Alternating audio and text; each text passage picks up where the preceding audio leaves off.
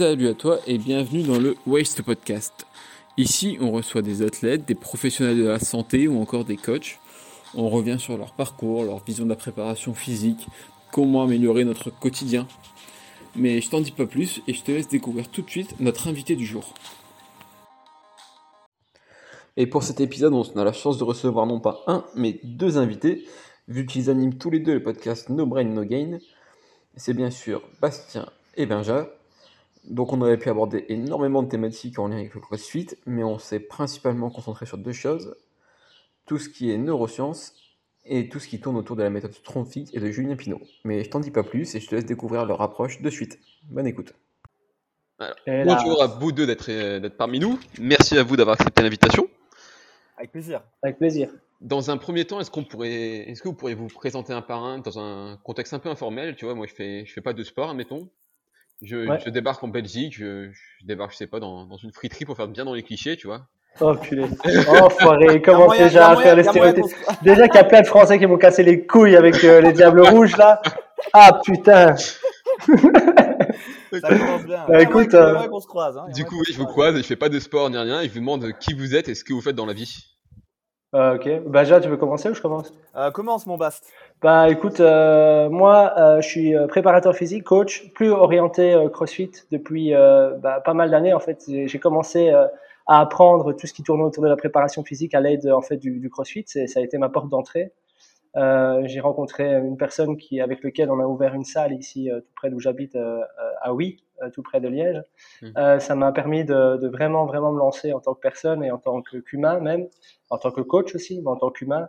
ça, c'est aussi c'est très important. Ça m'a permis de rencontrer beaucoup de gens, de, de, faire mes armes, comme on dit, de, de faire mes expériences, bah, de rencontrer Benja surtout. Hein, Benja, on s'est rencontré là-bas. euh, et alors, de fil en aiguille, les années sont passées euh, et petit à petit, je me suis com toujours com commencé à me, toujours, pardon, je me suis toujours posé la question du pourquoi, du comment en fait. J'ai toujours voulu essayer de, de, répondre aux questions que, que, que je me posais et les, par les observations que, que j'avais sur le terrain. Et, euh, et, on en discutera justement évidemment après. Mais à partir de là, ça m'a permis de, de m'orienter un peu plus vers d'autres d'autres courants, on va dire. Et euh, les neurosciences en font partie. Et ça, ça a été une grosse claque pour moi. Été vraiment la, la rencontre de, de, de, Mathieu Boulet de l'Institut IP.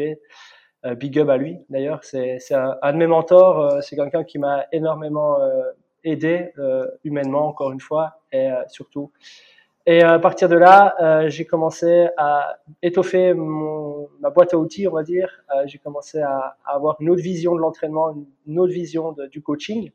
Mm -hmm. Je commençais à, à m'orienter aussi vers le personal training. Euh, ça, ça fait un peu plus de, je pense, ça fait 3-4 ans, je pense. Ouais, toi, c'est ta troisième année, ouais. Ouais, je pense, c'est ma troisième année. Avec le Covid en même temps. Ouais, c'est ça, ouais. On perd une année, on n'a rien vu, quoi, au final. euh, et voilà, et maintenant, euh, de fil en aiguille, ben, on s'est séparés de la salle. Je suis parti de la salle et maintenant, je suis quasiment à 100%, on va dire, les 80% de, mon activité est en personal training, en suivi individuel euh, ou en small group, mais vraiment en petit groupe. Euh, et euh, je continue quand même à coacher dans une salle de, CrossFit ici un peu plus loin que chez moi parce que bon, coacher en groupe, c'est un bonheur pour moi vu que c'est quand même mes premiers amours, on va dire, même si mon premier amour avant tout c'est le basketball, ça on pourra aussi évidemment en reparler de ça. Euh, c'est pour ça aussi que maintenant, euh, avec mon emploi du temps qui me permet d'être un peu plus light, enfin dans le sens où avant j'avais des, créneaux horaires bien spécifiques, maintenant vu que je suis quasiment, bah, 100, bah, je suis 100% à mon compte, je fais un peu mes horaires comme je veux, bah, ça me permet de, de, me retrouver un peu plus et de me rediriger en plus aussi au niveau de, de la préparation physique, orientée basket et tout. Et, et c'est un pur bonheur pour moi de me retrouver là-dedans. Voilà, c'est un peu ça. Ok. Et du coup, Benjamin alors, euh, moi, en général, quand on me demande ce que je fais dans la vie, euh, moi, j'ai une, réponse un peu différente de celle de Bastien.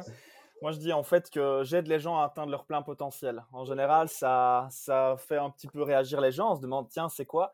Et là, en réalité, on a une vraie conversation. Parce que j'ai remarqué qu'en réalité, les gens avaient tendance à te jauger par rapport à ce que tu faisais énormément. Et moi, j'aime pas trop ça. J'aime pas qu'on nous mette dans des cases. Euh, ben Bastien et moi, mais moi particulièrement. Je pense que si vous avez lu, justement regardé un petit peu le, le les NBNG podcast, ben, vous vous rendez compte, je suis quelqu'un qui part un petit peu dans tous les sens et euh, c'est aussi ce qui définit ma personnalité. Donc en réalité, quand je dis ça, on me demande en général, bah oui, c'est-à-dire. Et en fait, je me définis comme un, coach dans le sens large du terme, c'est-à-dire quelqu'un, encore une fois, qui aide les gens à atteindre leur plein potentiel, à développer en fait des choses qu'ils ont envie de développer. Je vais dire, je suis beaucoup plus spécifique au niveau du CrossFit, hein, spécialisé là-dedans, parce que c'est comme ça que j'ai appris, je vais dire, le coaching, en tout cas les méthodes d'entraînement en général, grâce à bah, moi aussi, mon mentor, euh, Jack Van Bergen, Jack Steam pour ceux qui connaissent sur YouTube, euh, donc très connu au niveau de la communauté francophone notamment. Euh, ça, c'est vraiment quelque chose que voilà, je, je remercierai jamais assez. J'en parle régulièrement, un peu comme ben voilà, Bastien a, rencontré Matt euh, par vidéo, euh, pour la petite histoire, par vidéo d'abord, et puis en vrai, ben, j'ai vécu en fait exactement le même trajet, mais avec quelqu'un d'autre. Donc, ce qui est un peu marrant, hein, ce qui montre aussi l'idée que Bastien et moi, on va vraiment dans, ben, dans les mêmes directions, même si c'est en parallèle, mais on y va quoi. Donc, ce qui a fait aussi qu'NBNG Podcast, ben, je vais dire, fonctionne comme ça fonctionne. Hein. c'est juste deux êtres humains qui s'entendent très bien et qui veulent faire profiter des autres. Euh, de leurs connaissances et surtout bah, qui veulent euh, avec les autres construire quelque chose de, sympa comme on est en train de le faire ben, ici en fait hein, entre nous. Euh, donc ici moi je me définis vraiment comme un coach dans le sens large donc j'aide les gens à améliorer leur santé, améliorer leur vie par le CrossFit, mais aussi par tout ce qui est mindset. Donc vraiment un travail euh, j'aide des gens à, par exemple, changer de travail parce que c'est quelque chose que j'ai fait euh, moi-même, changer de style de vie.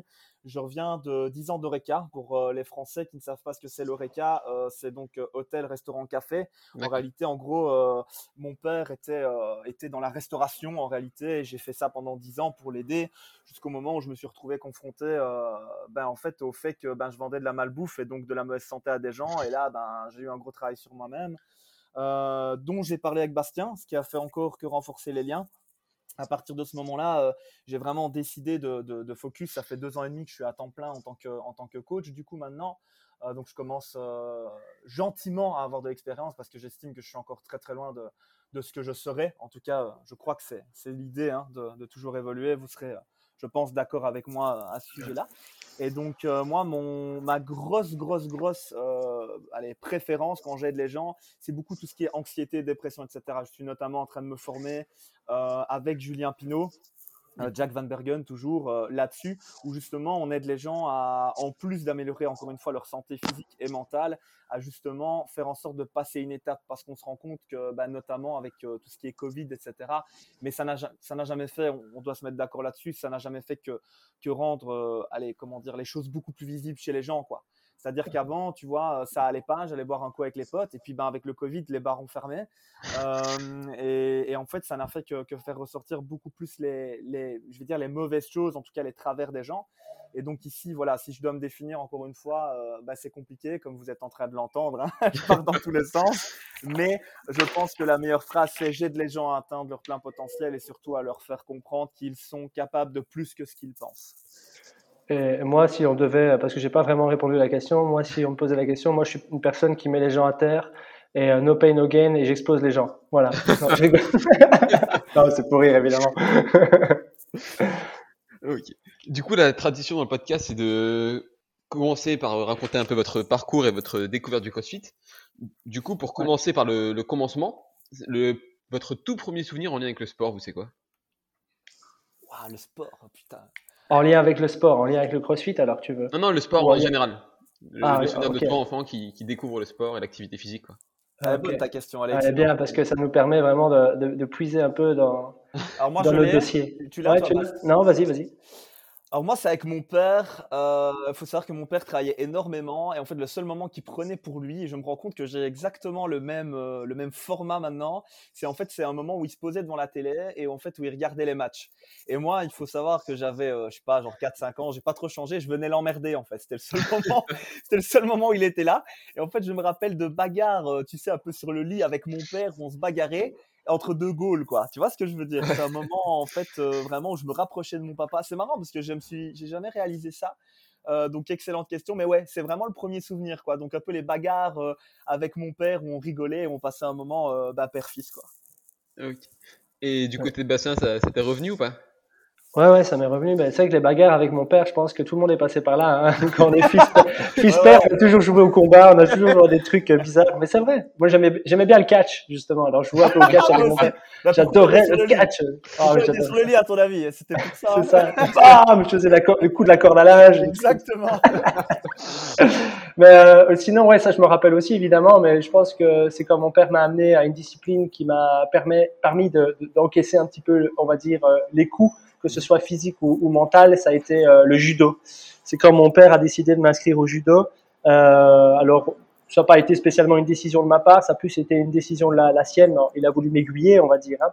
Et alors, j'ai commencé le judo et euh, ouais, c'est là, c'est vraiment là. J'ai commencé à faire des petites compétitions et c'était très très sympa d'ailleurs. Je me rappelle bien. C'était vers quel âge, plus ou moins, tu te souviens? Ouais, je pense que j'avais euh, ouais, j'avais 6-7 ans là. Ok. Et du coup, pour revenir sur votre parcours sportif, donc toi, tu, tu commences par le judo, ensuite il y a eu le, basket, c'est ça? J'ai eu le football. Ah, le football entre deux? Ouais, et après j'ai eu le basket. Ouais. D'accord. Et de ton côté, Benjamin? Alors moi j'ai commencé, le premier sport que j'ai en tête c'est le football aussi. Euh, je devais avoir, attends je réfléchis, je devais avoir une dizaine d'années. Il hmm. faut savoir que moi j'ai enfin j'ai eu un gros problème pendant très longtemps. J'ai tout, entre guillemets j'ai toujours ça, mais j'ai réussi à le gérer. Je suis quelqu'un d'hypersensible en fait.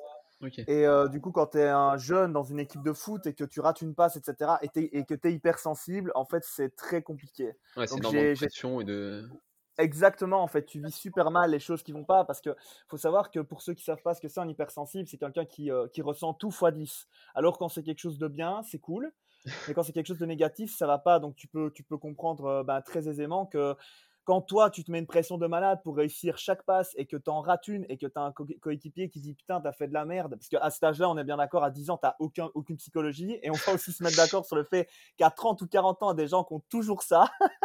Donc, euh, c'est un peu le côté, ouais, c'était euh, c'était plutôt négatif d'ailleurs, ça, ça a plutôt joué sur la, la continuité parce que je suis resté quand même presque 5 ans sans faire de sport euh, par après, quoi. D'accord. Et du coup, qu'est-ce qui t'a fait reprendre après ces 5 ans?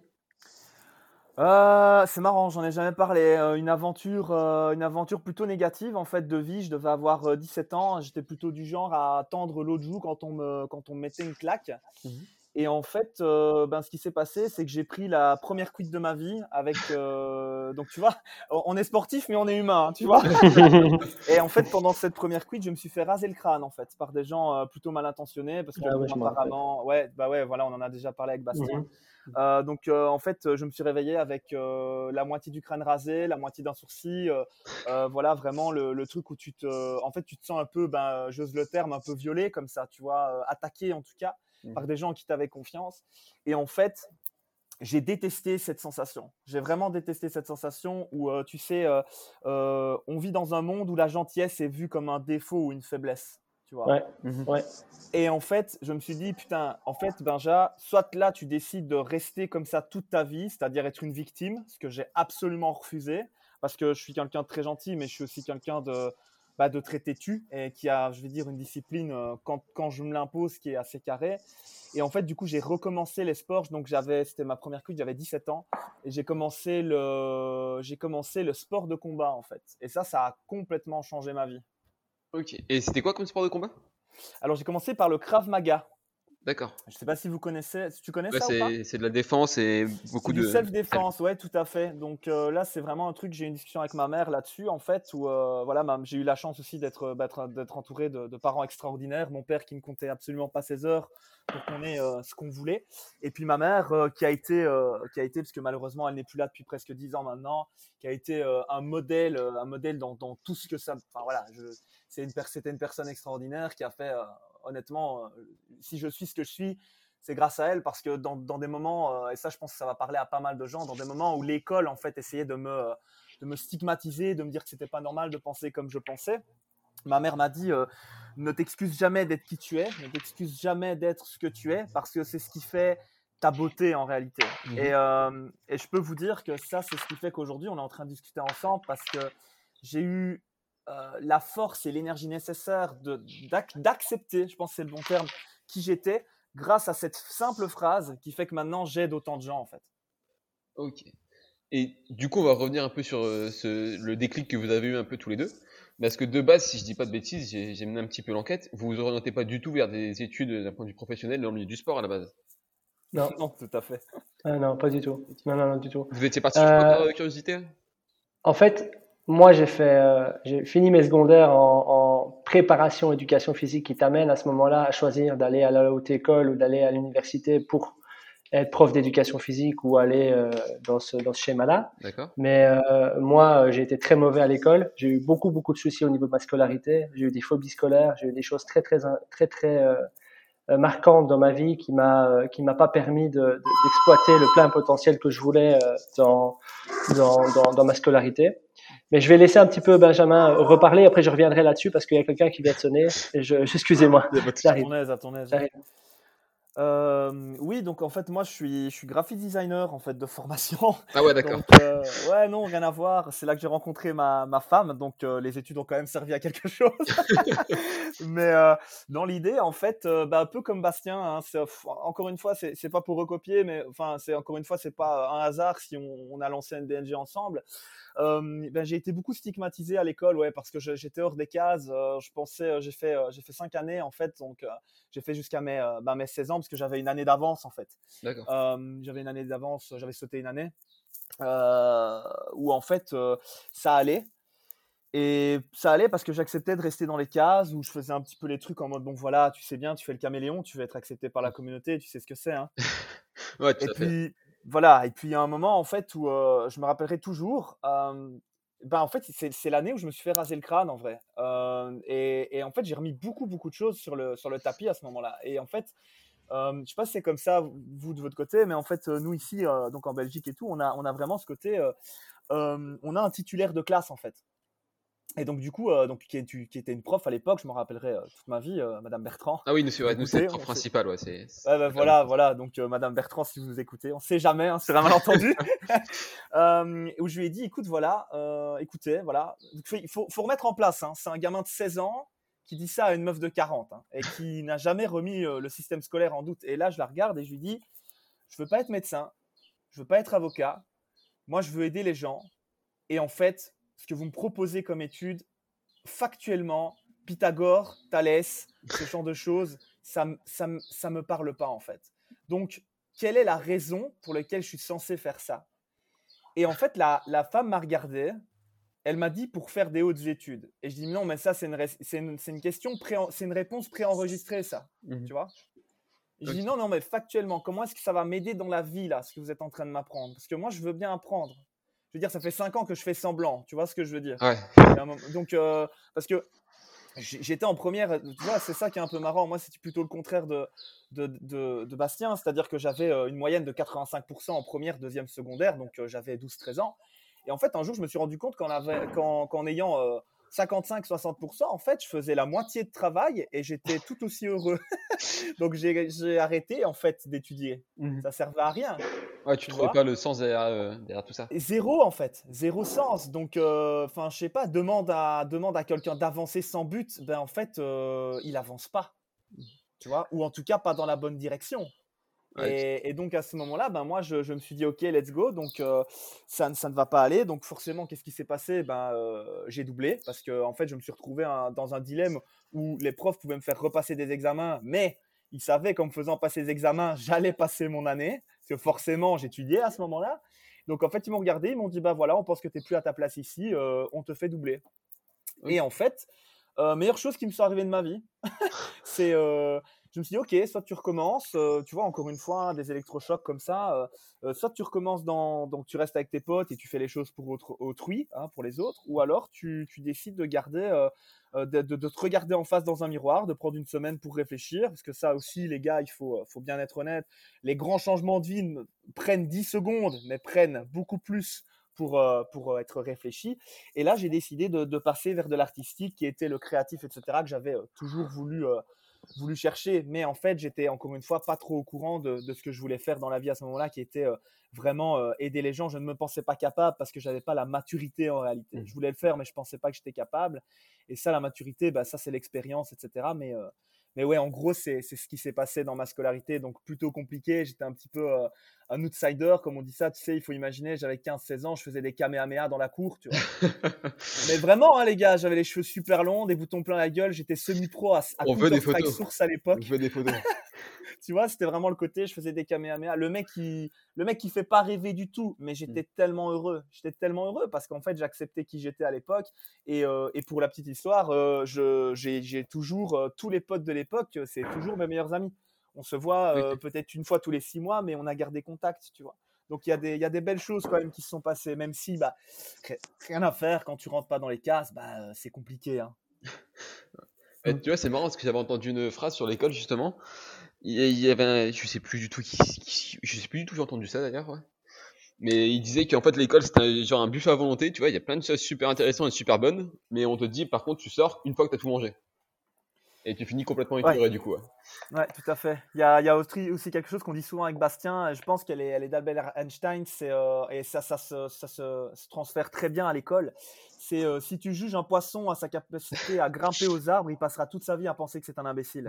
et eh ben l'école c'est ça en fait. Moi j'étais un poisson à l'école, sauf qu'en fait quand tu me mets dans l'eau, ben là euh, je suis beaucoup plus dangereux, tu vois. Mais ça en fait c'est l'idée c'est qu'on on essaye de mettre les gens dans des cases en disant ben voilà, est-ce que tu sais grimper aux arbres? Non, mais moi c'est pas ma spécialité. Et en fait, ils en ont rien à foutre parce que des gens qui sont euh, comment dire euh, carrés, qui sont dans des cases, c'est des gens euh, malléables. Et ça, bon, on va pas partir sur des théories, etc. Mais mais je pense que c'est ça le problème, c'est qu'en fait on vit dans un monde où l'unicité c'est quelque chose de très mal vu, alors que ça devrait être le contraire, tu vois. Ça c'est des des discussions philosophiques, tu vois. Et du coup, juste avant de, reprendre Bastien, du coup, c'était quoi toi ton, déclic où tu as, compris que aider les gens, ça allait se faire par, le sport? Et par l'activité physique En vrai, euh, il y a eu deux phases. La première, ça a été un travail sur moi-même après une rupture extrêmement compliquée lors de mai, que je réfléchisse, j'avais 26 ans, je pense, 26 ans. Euh, la femme avec qui j'étais a failli me tuer, en fait. Elle, m'a fait faire un tête à queue sur l'autoroute. Euh, pour une connerie, hein. en fait, voilà, c'était quelqu'un qui avait, avait des petits soucis au niveau, au niveau psychologique. voilà, on, est resté en bon terme, mais bon, à ce moment-là, c'était très compliqué pour elle. Et en gros, je ne l'écoutais pas assez à son, à son goût, et donc elle m'a fait faire un tête à queue sur l'autoroute. gros déclic, gros gros déclic où je me suis dit, ok, là, je veux dire, il faut que je change ma vie. Mmh donc la première chose, c'est que je me suis séparé, forcément. Euh, à ce moment-là, tu sais bien comment ça se passe au niveau de la séparation. Je me suis dit, euh, ok, c'est le moment de, mettre un petit peu euh, les choses en ordre dans ta vie. le hasard, le karma, le destin, je sais pas trop. J'ai un ami qui me dit, voilà, il y a une formation, une formation sur le développement personnel. je devais y aller, mais en vrai, je peux pas y aller. Est-ce que tu veux prendre ma place? C'est 50 euros. Euh, je vais pas faire de pub forcément à cette formation, donc j'en parlerai pas trop parce que voilà, euh, je pense que c'est pas c'est pas l'endroit, mais l'idée c'était vraiment une formation personnelle. Si, si, tu veux que je la donne, je peux le dire. Ouais, vas-y, vas-y, pas de souci. Ok, donc les, les, clés du succès, ça, ça s'appelle comme ça. Euh, donc ici c'est un week-end en fait de trois jours. Euh, je vais pas dire qu'il te lave le cerveau, mais en tout cas il te, il te l'essore.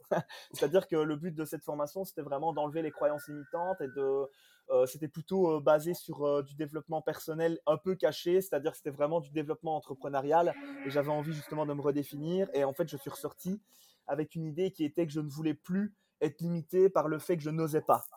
Ça, ça a été vraiment la première phase parce que je n'osais pas en fait avant. Je restais vraiment dans une optique, comme je disais, j'étais dans la restauration, j'aidais mon père, donc j'étais très content. Ça, c'est la phase 1. Et une fois que j'ai accepté en fait de sortir de cette phase-là, je suis arrivé dans la phase 2 où là j'ai été voir, et ça je vous le conseille, c'est un conseil que j'ai eu de, justement de cette formation, j'ai été voir la personne qui faisait ce que j'avais envie de faire dans la vie. Et en fait, euh, entre-temps, j'avais rencontré Bastien, qui en fait a été mon premier coach de CrossFit. D'accord. Et je me suis dit, putain, ça c'est quand même la vie, quoi. Je veux dire, tu t'entraînes, euh, tu passes un bon moment, tu es dans un des seuls endroits au monde que je connais où les gens sont positifs, parce que soyons bien réalistes, les amis, même nos meilleurs amis, c'est très rare qu'ils nous appellent pour nous dire putain, j'ai passé une magnifique journée. En général, quand tu as un appel, tu sais que ça va partir en sucette, il y a une merde, tu vois ce que je veux dire? Mmh Donc, et en fait, le CrossFit, ça m'a amené ça, ça m'a amené ce côté très positif. Donc, je me suis dit, ok, c'est quoi? Je vais, je vais aller voir le, enfin, le, gars le plus connu au niveau du CrossFit euh, francophone et voir un peu ce que ça peut, ce ça peut amener. Et donc, du coup, c'est comme ça. J'ai contacté euh, ben, Jack Van Bergen, du coup, hein, de la Jack Team. Euh, qui, que je lui ai dit, voilà, je lui ai expliqué, voilà, moi je suis restaurateur, j'ai rien à voir dans le truc, mais j'ai envie de me former. comment est-ce que est-ce qu'on pourrait se rencontrer? Parce que j'ai envie de discuter avec toi, parce que j'ai envie de changer de vie. Est-ce que tu peux m'y aider? Et puis j'ai regardé ma femme, j'ai dit est-ce que j'envoie le mail? Et là ma femme m'a regardé, elle m'a dit euh, qu'est-ce que tu as à perdre J'ai appuyé sur Enter et puis le reste, ben voilà, on est là quoi. ok, d'accord. Et du coup de ton côté, Bastien? Ah, on revient un peu à moi. oui, ah, excusez-moi, excusez-moi de vous avoir lâché. Euh, euh, bah écoute, bah oui, comme je disais, moi ma scolarité a été très très compliquée. Euh, de fil en aiguille, je, je, me suis retrouvé dans un milieu familial très compliqué aussi. Mes parents mmh. se sont séparés euh, relativement tôt. Et j'en ai beaucoup souffert quand j'étais plus jeune. Et ça, ça n'a pas aidé du tout euh, à ma stabilité émotionnelle. J'avais aussi beaucoup, beaucoup de non-prérequis. J'avais beaucoup, certainement, de problèmes au niveau des réflexes archaïques, etc. J'étais un enfant qui était trop, très introverti, qui avait vraiment des gros, gros soucis d'apprentissage en règle générale, euh, de tous les niveaux, que ce soit même sportif et que ce soit évidemment au niveau de la scolarité, c'était catastrophe. Et de là, en fait, j'ai évidemment... Euh, euh, rencontrer aussi des professeurs qui n'étaient pas du tout euh, bien, comment dire, bien, bien venants pour, pour, pour mes problèmes et ça n'a pas aidé évidemment à, à, à, mon, à mon évolution en tant qu'enfant. Et à partir de là, petit à petit, ben oui, j'ai eu des décrochages scolaires et je ne sais pas s'il y a des gens qui ont déjà subi des, des, des phobies scolaires, mais, mais oui, j'en ai eu des phobies scolaires à inventer des maladies pour ne pas aller à l'école, quoi.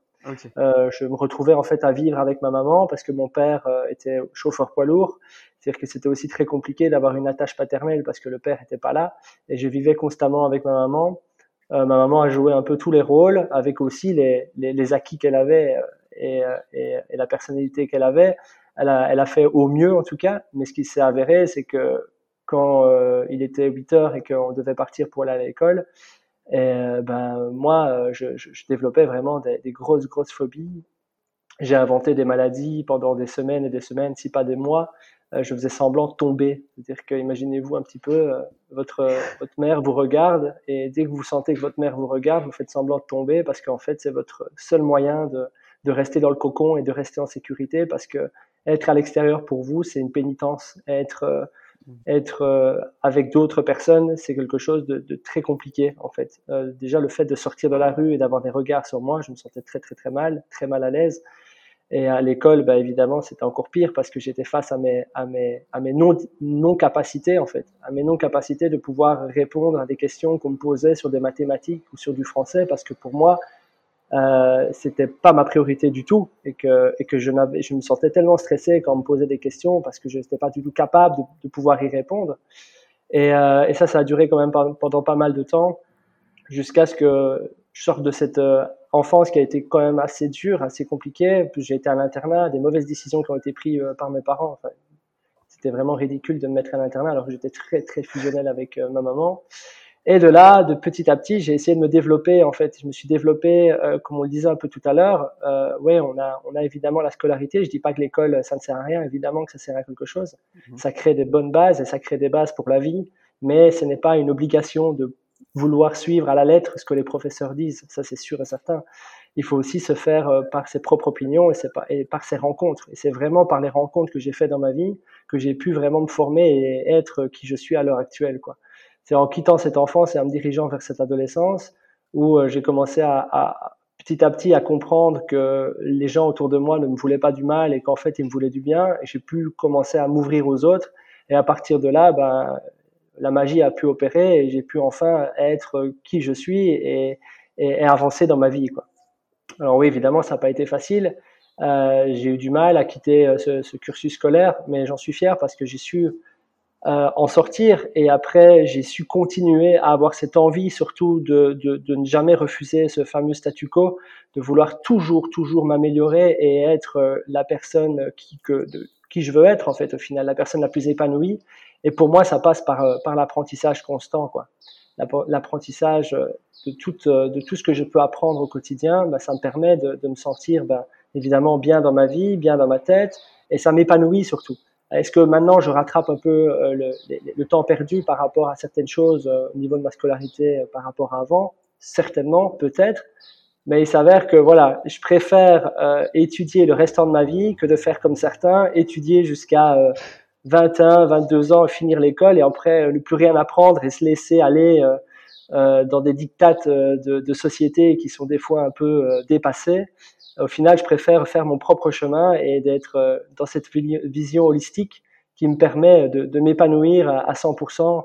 Maintenant, c'est sûr que le papier n'est pas derrière, ça veut dire que les diplômes ne sont pas forcément derrière, mais euh, j'attache une, un amour inconditionnel à vouloir vraiment apprendre. Quoi. En fait, c'est vraiment ça. Apprendre, apprendre, apprendre. Et Benjamin sait bien il me connaît bien et il sait bien à quel point j'aime ça et j'ai ce, cette envie de vouloir constamment m'épanouir là-dedans. Maintenant, je suis pas forcément renfermé là-dedans non plus. Hein. C'est pas genre une obsession comme je me lève pas le matin et je me dis euh, je dois étudier, étudier. Non, non, c'est pas du tout le cas. Je veux dire voilà, je, développe des compétences, je développe euh, certaines compétences que certaines personnes n'ont pas malgré leur diplôme et inversement, ils ont des compétences que je n'ai pas. Mais l'un dans l'autre, euh, j'arrive à bien me compléter et à, à bien m'épanouir dans ma vie professionnelle, ça c'est sûr. Ok. Et du coup, avant de revenir un peu sur vos différentes euh, on va dire, spécialités en coaching, etc., ouais. je me rends compte qu'on a oublié un point quand même, c'est à quel moment le... vous rencontrez le CrossFit dans votre vie en fait? Quand est-ce que, comment vous, vous découvrez la bah discipline et vous vous y mettez?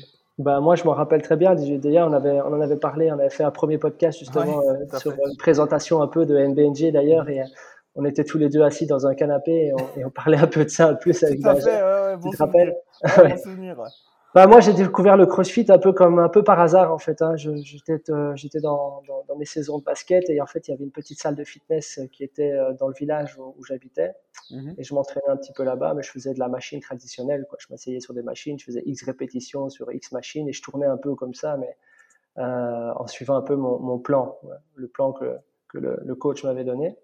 Euh, mais j'ai vite compris que ça me lassait et que j'ai besoin de nouveautés, moi. moi même à l'heure actuelle, c'est toujours la même chose. Dans l'entraînement, j'ai besoin de nouveautés, j'ai besoin de, découvrir, d'explorer. On appelle ça. Vraiment, l'exploration, c'est quelque chose de très important pour moi. Et, euh, et, alors, je me suis retrouvé dans cette salle et j'ai vu un gars là dans le fond qui s'entraînait un peu plus de type, on va dire, fonctionnel hein, maintenant. On va dire euh, un peu plus de circuit training. Euh, il jouait sur différentes modalités euh, de, de, d'entraînement et je, je, regardais ça de loin et je me suis dit, putain, Franchement, ça, ça a l'air pas mal ce qu'il fait.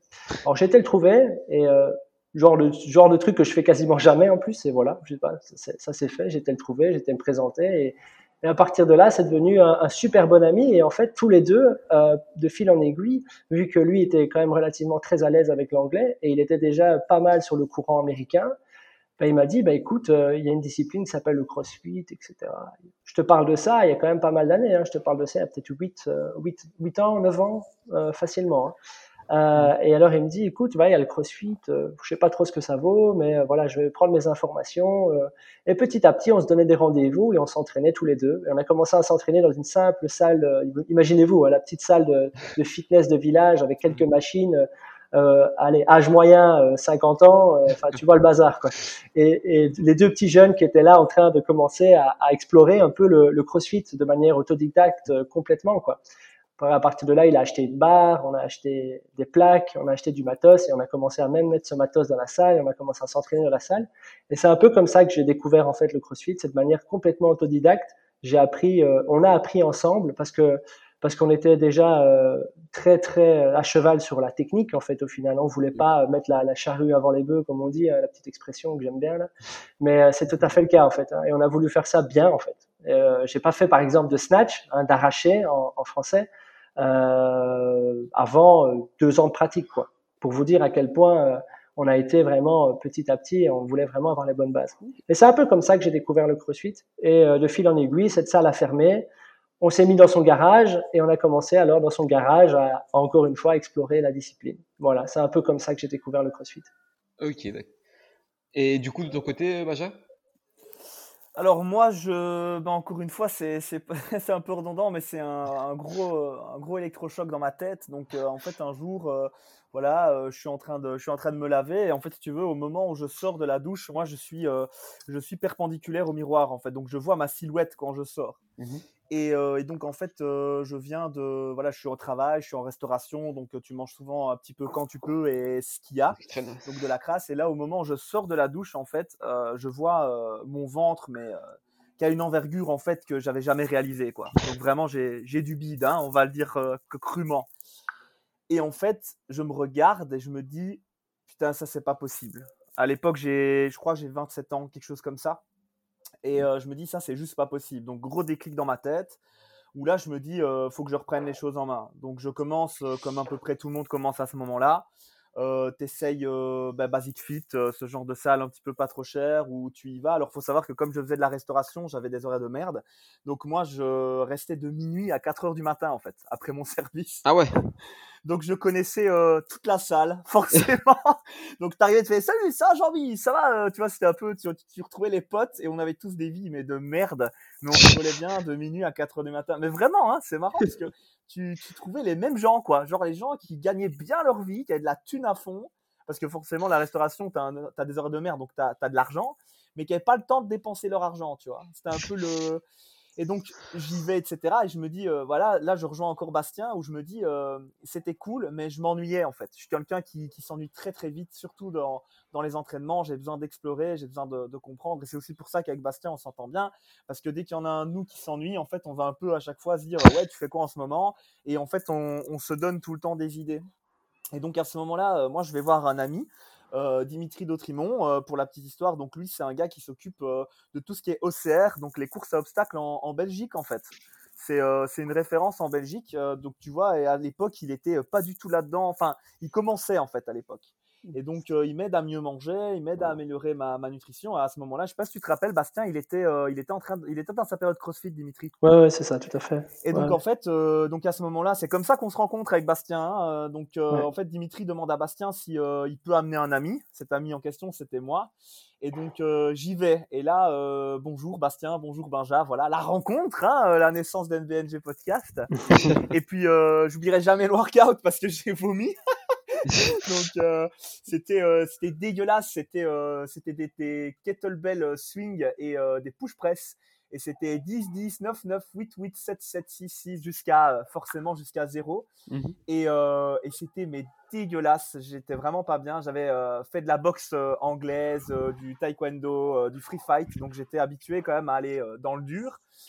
mais je m'étais jamais autant détruit en une heure. Et là, je me suis dit, parce que ça aussi, enfin, faut le savoir, comme j'avais fait des sports de combat, j'avais pas mal des fois un peu des cocards, tu vois, des yeux au beurre noir, euh, le nez un peu blessé. Et en fait, euh, ça renvoyait une image en fait assez agressive de moi et c'était quelque chose qui n'allait pas trop en fait. Parce que quand tu veux, euh, bah, quand tu veux aider les gens et que les gens sont plus en mode méfiance, en fait, c'est un peu, tu vois ce que je veux dire? Ah Quand tu veux aider euh, une, vieille dame à porter ses courses, que tu as un œil au beurre noir, la vieille dame, elle est pas, elle est pas en confiance. Tu vois ce que je veux dire?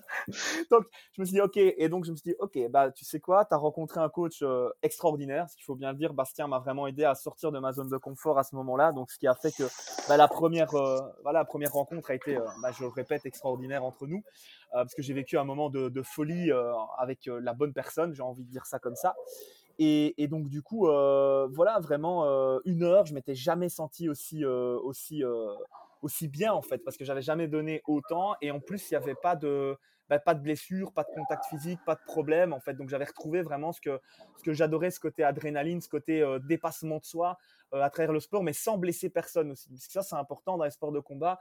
Moi, je suis pas un combattant en vrai, parce que j'aime pas blesser les gens. Par contre, j'aime j'aime pouvoir me défendre, mais mais je n'ai pas cette grinta, tu sais, d'être plus fort que quelqu'un d'autre. Je veux juste être plus fort que moi hier. Et ça, c'est quelque chose aussi dont on ne parle pas beaucoup dans les sports de combat. J'estime que je suis pas un, j'estime que je suis un guerrier, mais je suis pas un combattant. Tu vois, j'ai, le mindset euh, du gars qui veut tout le temps se dépasser, mais être meilleur que la personne à côté. Je suis pas un compétiteur en vrai. Si je dois résumer, c'est ça l'idée. Je suis pas un compétiteur, sauf envers moi-même. Et donc voilà, ça c'est la première rencontre CrossFit, quoi. D'accord. Et du coup, pour revenir un peu à vos, spécialités respectives, on va dire, euh, toi, Bastien, c'est, tu, tu as dit tout à l'heure tout ce qui est anxiété. Toi, Bastien, tout ce qui est neurosciences actuellement, c'est bien ça? Ouais. Est-ce que vous, je vous balance un peu la patate chaude comme ça, mais est-ce que vous pouvez déjà expliquer un petit peu le concept euh... Bah... euh ouais, bah, tout à fait. tu commences, Bast? Comme tu veux. C'est pareil, si tu veux, je peux commencer.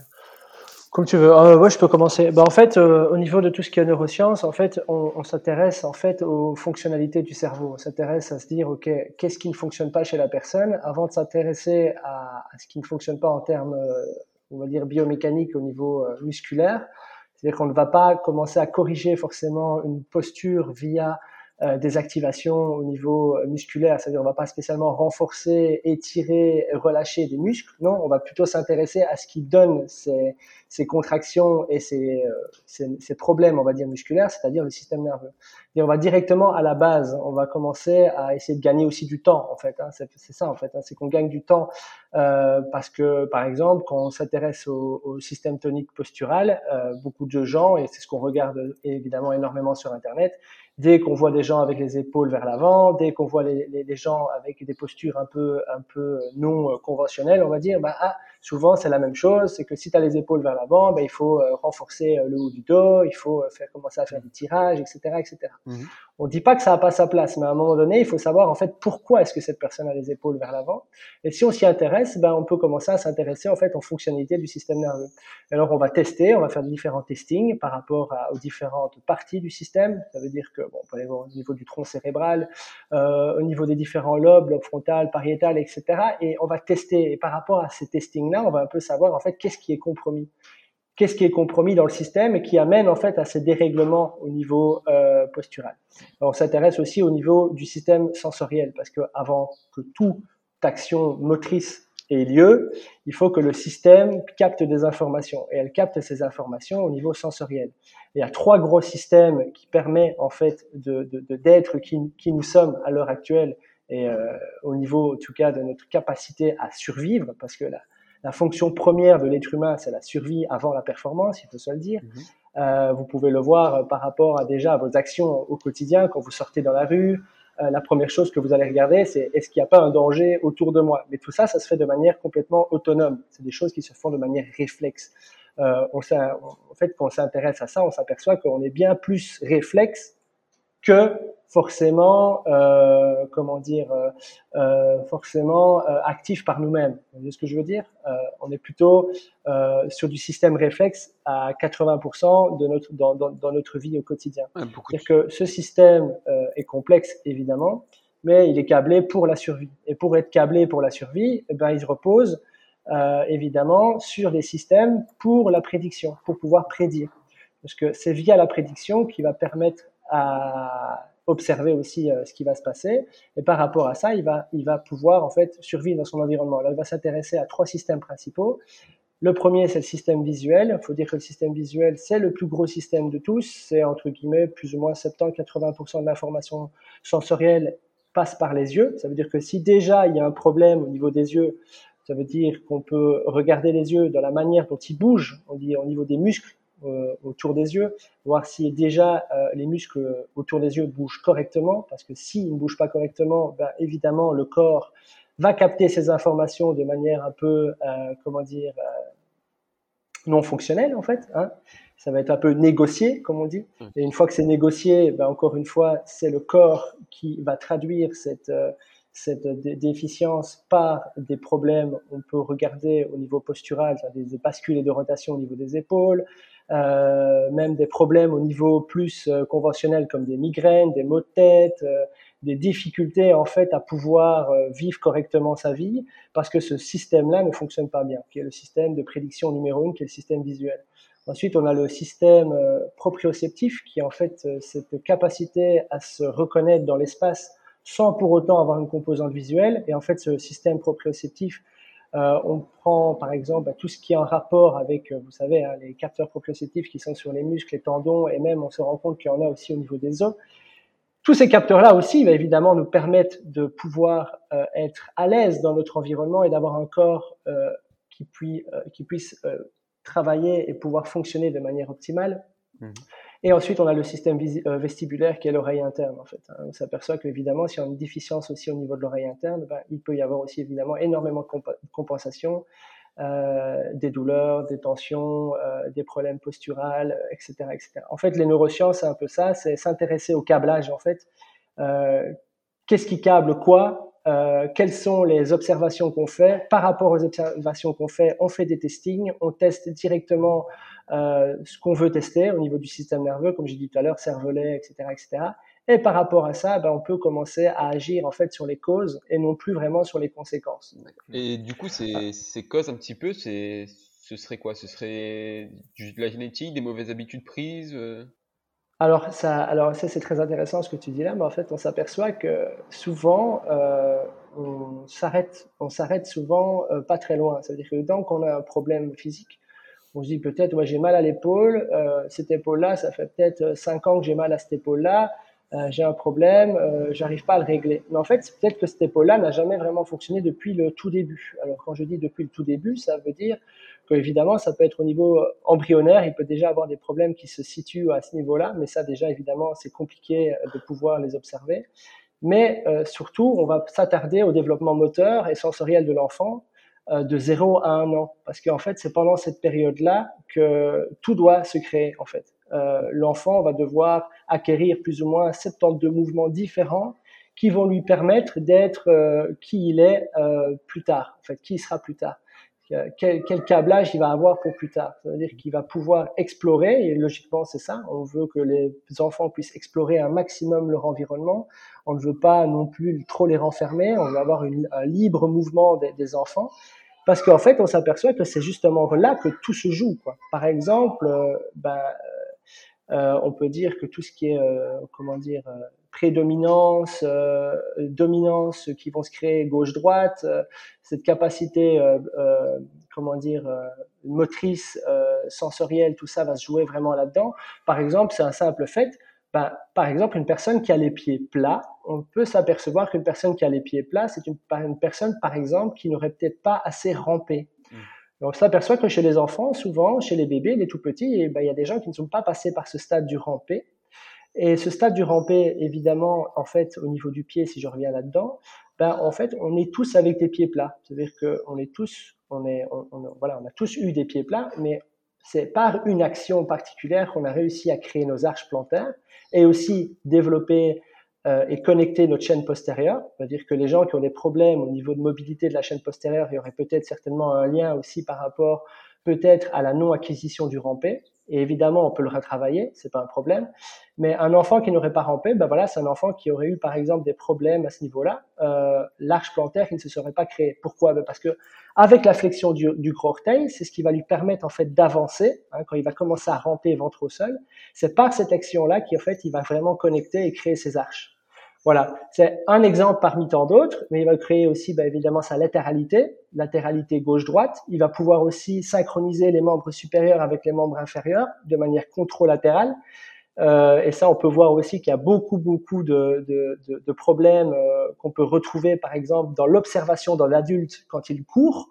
Euh, vous pouvez voir des techniques de course assez, euh, assez compromises par exemple, ben, parce qu'en en fait, on s'aperçoit que la base n'est pas là, la base n'est pas solide, et cette base qui doit être solide, tout se joue, on peut dire, euh, de 0 à 18 mois, et même si on veut se, voir plus large, de, de, de 0 à, à 7 ans, euh, où euh, énormément de choses se jouent pour plus tard. C'est un peu, c'est un peu ça le, le, le, dilemme. Ça veut dire que ben, avoir un enfant à l'heure actuelle, ben, c'est une grosse responsabilité parce qu'évidemment, il y a beaucoup, beaucoup de choses à observer et au final laisser les enfants euh, avec une motricité libre, les stimuler un maximum, les, aider à pouvoir s'épanouir dans leur environnement, ne pas les surprotéger, je pense que c'est un de mes plus gros conseils, parce qu'en fait c'est en faisant ça que vous allez vous permettre d'avoir des enfants qui vont être épanouis à tous les niveaux et qui vont certainement pas avoir et moins de problèmes euh, émotionnels et, euh, et, euh, et, euh, d'apprentissage. Parce que en fait tout apprentissage passe toujours par euh, par l'apprentissage physique quoi. C'est par notre capacité euh, d'apprentissage physique de découverte physique qu'on va pouvoir aussi agir sur les autres sphères la sphère émotionnelle et cognitive. Mais voilà c'est un tout qu'il ne faut absolument pas casser quoi et séparer. Et la question qui me vient là c'est si je sais pas par exemple l'auditeur a 50 ans il se rend compte qu'il y a des déséquilibres ouais. est-ce que il est trop tard pour rattraper ces mauvaises habitudes qui ont été prises à 2-3 mois. Ou on non. peut toujours y faire quelque chose?